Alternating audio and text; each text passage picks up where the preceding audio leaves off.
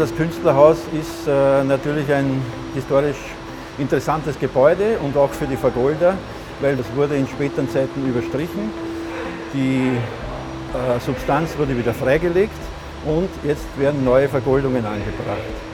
Also so wie eigentlich die Intention war bei der Entstehung. Unser Material ist ein Schlagmetall, das wird hier aufgetragen, weil es das historische Material ist, das hier verwendet wurde auch. Und zwar der Arbeitsablauf ist die Grundierung, die werden vorbereitet mit einer Grundierung, dann kommt ein Kleber drauf, der muss dann einige Stunden trocknen und am nächsten Tag wird dann das äh, Blattmetall aufgelegt. Hier haben wir das Material, das Schlagmetall.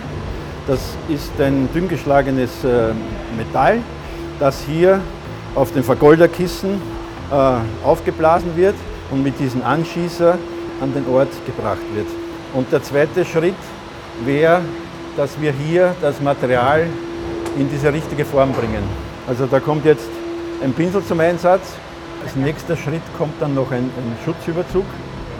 Der wird dann aufgetragen, wenn das Ganze hier vergoldet ist.